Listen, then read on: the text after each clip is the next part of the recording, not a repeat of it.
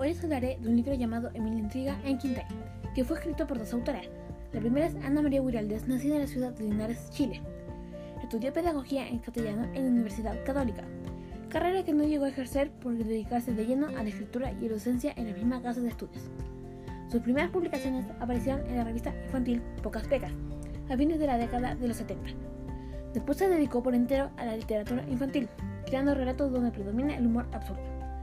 La segunda coautora es Jacqueline Bolsés, nacida en Valparaíso, Chile. Estudió periodismo en la Universidad Católica. Empezó a escribir a los 24 años, ideando para sus hijos cuentos de hadas o duendes, pero solo los publicó cuando llegó a vivir a Francia en 1982.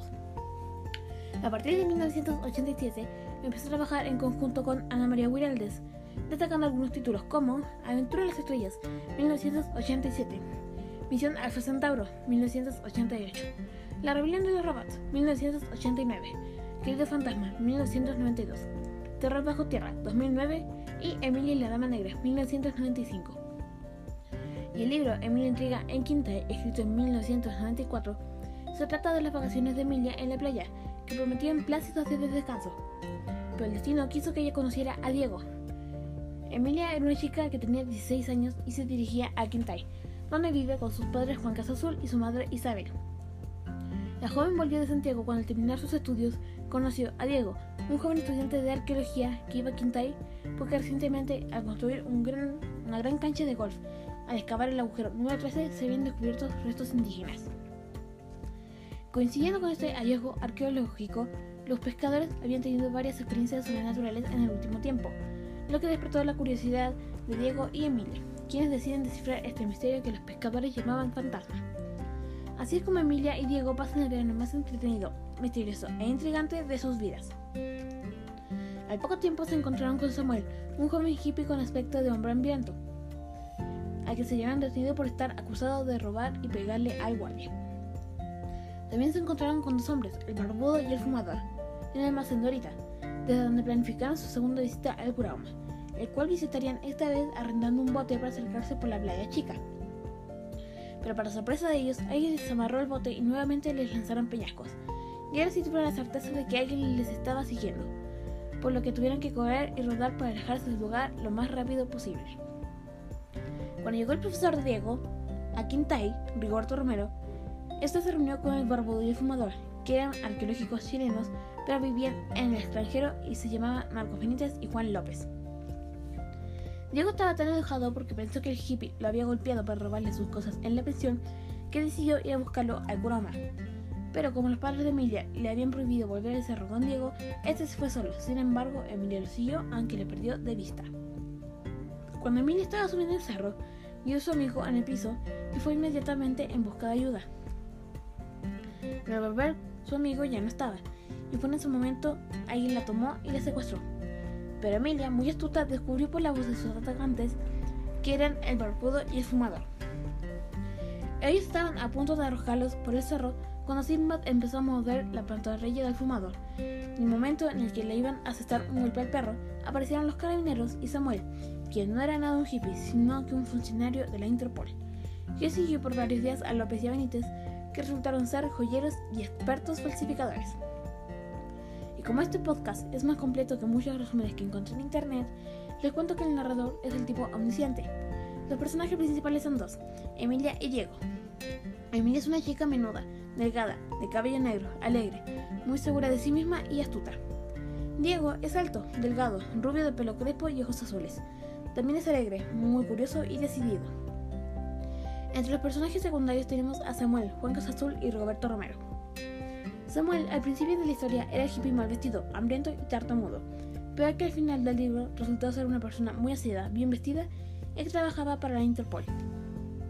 Juan Azul es el padre de Emilia, hombre trabajador y muy educado. Y Roberto Romero, que es el profesor de Diego en la universidad, es un hombre muy sabio, muy instruido, entretenido y amigable.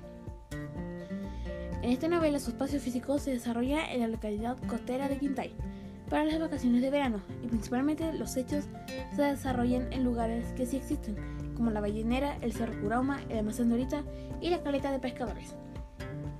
Para el espacio psicológico te puedo contar que empieza con un poco de amor a primera vista e ilusión por parte de Emilia, y que con el paso de los días se transforma en admiración hacia Diego, porque en el desarrollo aparecen aventuras que traen mucha tensión y a la vez miedo, y que avanzar en la historia genera mucho suspenso e intriga.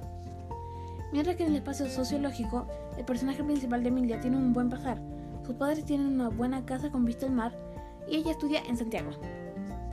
El personaje de Diego es más aventurero, más relajado, no se hace problemas en arrendar en una pensión. Los pescadores son personas trabajadoras, esforzadas, humildes, al igual que el guardia, la dueña del almacén, la dueña de la pensión, los arqueólogos y el profesor. Su contexto de producción se sitúa en la década de los 90 y lo podemos comprobar en algunos fragmentos como cuando dice, abro comillas, a medida que subía la cuesta, cierro comillas, porque ahora ya no se sube por la cuesta desde que construyeron la autopista. O, abro comillas, cuando dice que Emilia recogió un rollo de la excavación, cierro comillas. Ahí se nota que aún no existía la tecnología de hoy, porque no tiene celular para tomar fotos ni llamar para pedir ayuda. También podemos observar que la historia Barcés conoce muy bien Quintay, al haber nacido muy cerca en Valparaíso, y que lo encuentra muy bello. Pero que lo extraña al expresar, abro comillas, Emilia aspiró al marino, como de sal y algas, que tanto falta le hacía en la ciudad. Cierro comillas. En la política, Eduardo Frei asumió como presidente, el primer después del retorno a la democracia. Finalizando el año, altiplano chileno se transformaba en el epicentro de un gran suceso astronómico para apreciar el último eclipse total de sol del siglo. Y en aquella década llegó el concepto de los malls como lugar de encuentro familiar y social que giraba en torno al comercio. Sobre el contexto de recepción les puedo contar que este libro lo tendría que haber leído el año pasado, pero por la pandemia que estamos viviendo me tocó leerlo recién en séptimo. Pero me dejó con una sensación muy agradable y de mucha curiosidad por ir a conocer dónde se desarrollaron los hechos, cosa que haré cuando se termine este encierro.